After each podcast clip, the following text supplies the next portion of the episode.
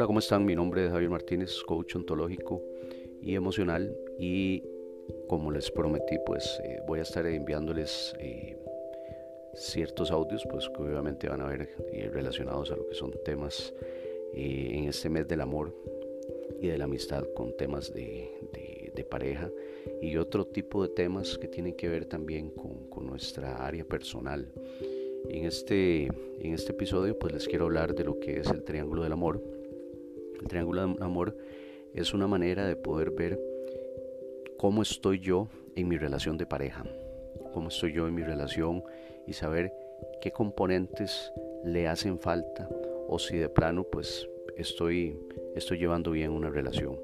Si alguno de estos componentes pues hace falta, entonces me podría dar yo cuenta qué cosas podría yo mejorar para que esta relación funcione o de plano me podría dar yo cuenta dónde estoy yo en esta, en esta situación y, tomar decisiones a partir pues, de, lo que estoy, de lo que estoy aprendiendo el día de hoy.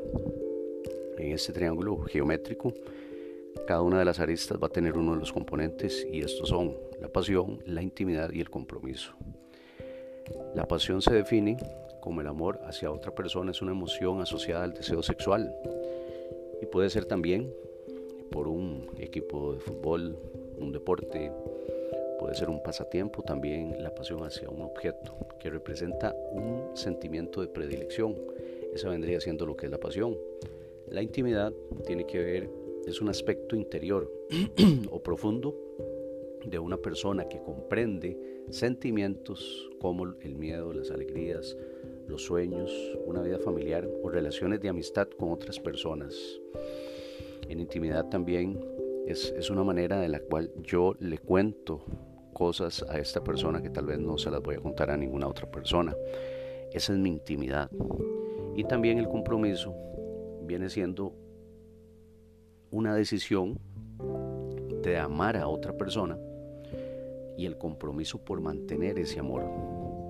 Ese componente obviamente que implica mantener la relación en los buenos y en los malos momentos es ese compromiso a quedarme, ese compromiso a estar bien, ese compromiso a cuidarte, ese compromiso a, que vos te sentás cuidado en esta, en esta relación. ¿ok? Entonces estos tres aspectos son importantísimos en una relación de pareja, pero no necesariamente podemos estar viviendo estos tres aspectos estos tres componentes. Si yo cogiera en este momento y dijera, bueno, en mi relación de pareja lo que hay es pasión y compromiso, esto se le llamaría lo que es un amor fatuo o loco. Se da o es motivado en su mayor parte por la pasión, sin establecer la influencia de lo que es la intimidad.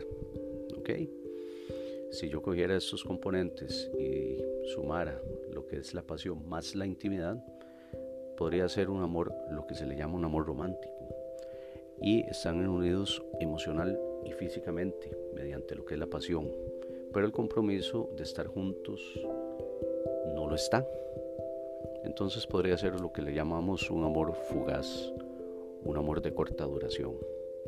Si yo cogiera alguno de estos componentes y dijera, bueno, en mi relación de pareja tengo intimidad y tengo compromiso, esto se le podría llamar lo que es un amor sociable y que no necesariamente eh, es, una, es un amor o es una relación de pareja, puede ser una relación familiar, puede ser una amistad, ¿ok?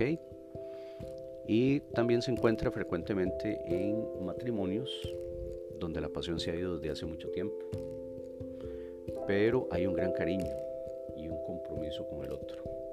Es más fuerte lo que es el cariño, pero debido a ese elemento extra de cariño, mm, va muy relacionado también, como les dije anteriormente, a lo que es eh, familiares, amor de familia o con un pariente, o también con amistades muy de una, de una relación muy profunda.